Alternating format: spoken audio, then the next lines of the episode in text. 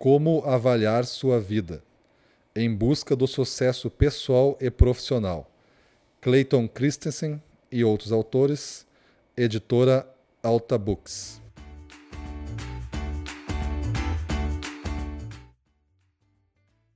Bom dia, boa tarde, boa noite. Sou Gustavo Campos para Instant Tips e hoje nós vamos falar desse livro aqui, Como avaliar a sua vida. Em busca do sucesso pessoal e profissional. Aí os autores, né, Clayton Christensen, esse já é mundialmente famoso pelo tema inovação. E aí eu vou dizer como é que ele chegou nesse, nesse livro aqui, Como Olhar Sua Vida. E depois tem mais dois autores, que é o James Alworth e a Karen Dillon. Então ambos têm os currículos legais de vários trabalhos que fizeram, né? Geralmente eles passam pela Harvard Business School ou então pela Harvard Business Review, ou na parte editorial ou na parte acadêmica, e se juntam, né? Porque o Clayton Christensen, ele é professor na Harvard, é um dos ícones, né? Os professores ícones lá, cadeira cativa lá na Harvard Business School. Tem vários best-sellers escritos, né? Ele é cofundador de cinco empresas, inclusive, inclusive a consultoria InnoSight, que é conhecida pelo tema de inovação. Aí diz aqui na orelha vocês entenderem, esse livro aqui é best-seller, né, New York Times, ele já tem um tempo. Essa minha edição aqui, eu não sei se já foi feita outras edições, mas essa minha edição aqui já é de 2012 e tem 228 páginas esse livro aqui. O livro está enquadrado em quê, né? Autorrealização, psicologia, sucesso, sucesso nos negócios, satisfação no trabalho, conduta, satisfação pessoal, relações humanas, felicidades.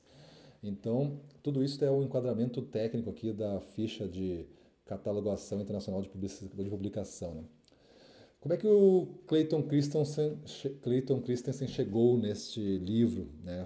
talvez saindo um pouco da temática dele de inovação? Em 2010, ele fez um grande discurso para a turma de graduação da Harvard Business School. E ele foi, ele foi inspirado aqui nesse discurso pelas pesquisas de negócio e ele queria dar para essa turma uma certa diretriz aqui de negócio, de, de propósito, de felicidade na vida, de encontrar algum significado. Então ele usou exemplos de experiências que exemplificavam essas, essas, todos esses temas, né?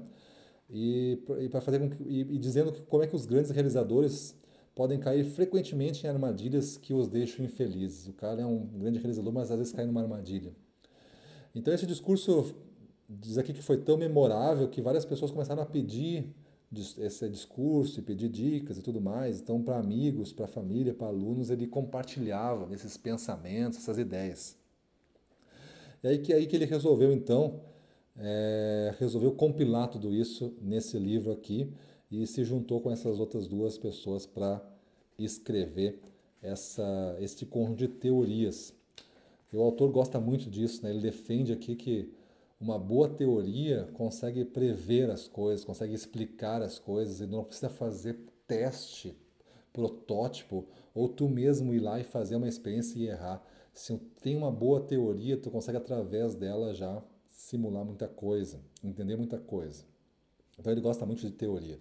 E o sumário é, do livro tem, ele apresenta aqui três sessões, poucos capítulos, né? Poucos capítulos nessas 200 e não, é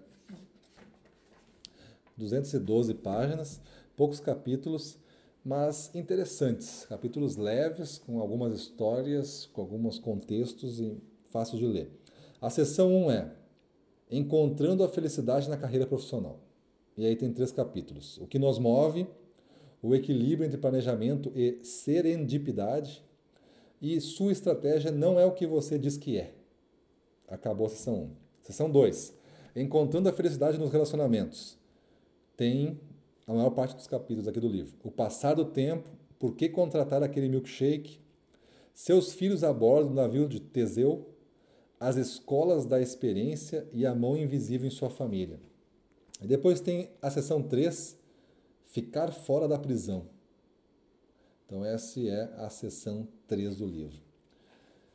O que, que diz o autor aqui, para vocês entenderem como é que está distribuído o livro, ele apresenta uma diagramação desse tipo aqui.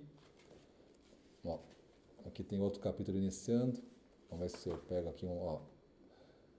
Então, novamente tem uma letra que ela tem um tamanho agradável, a folha é boa para ler, é uma folha grossa, dá para mais leve, dá para ler deitado se tu quiser, não precisa ficar fazendo força para segurar o livro.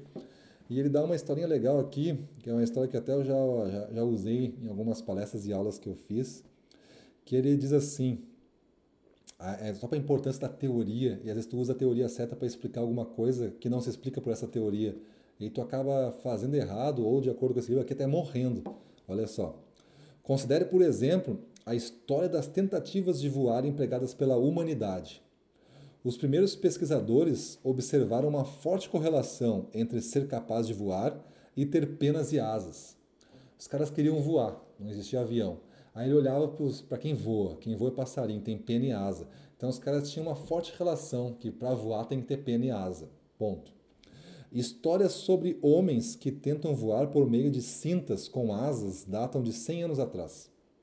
Esses homens foram replicando o que acreditavam permitir que as aves voassem, asas e penas.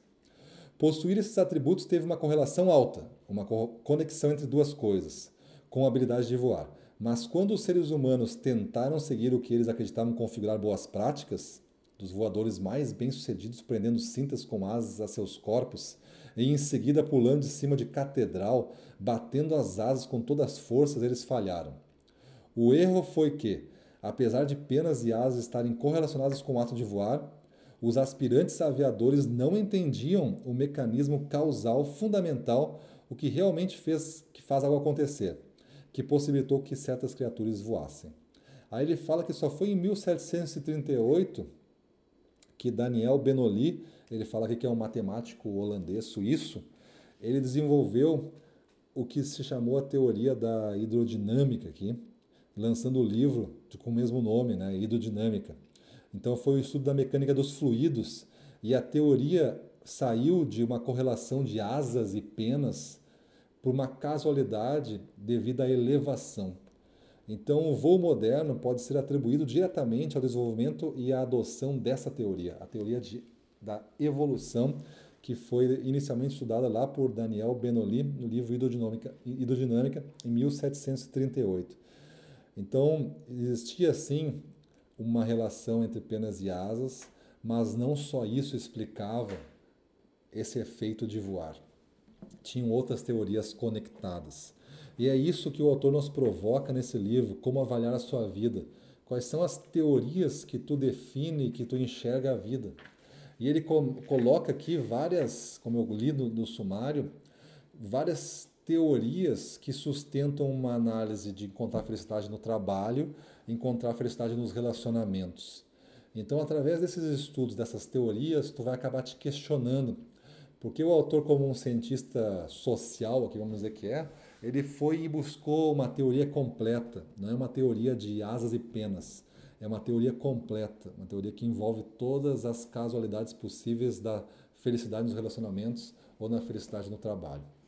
Então é um livro bem interessante, não sei se vai ser tão fácil de encontrar, porque aqui os livros morrem com uma edição apenas, mas se vocês encontrarem, comprem. Talvez aqui no nosso vídeo, se a gente encontrar os links, a gente vai botar abaixo aqui no vídeo onde vocês vão encontrar esse, esse livro aqui para comprar.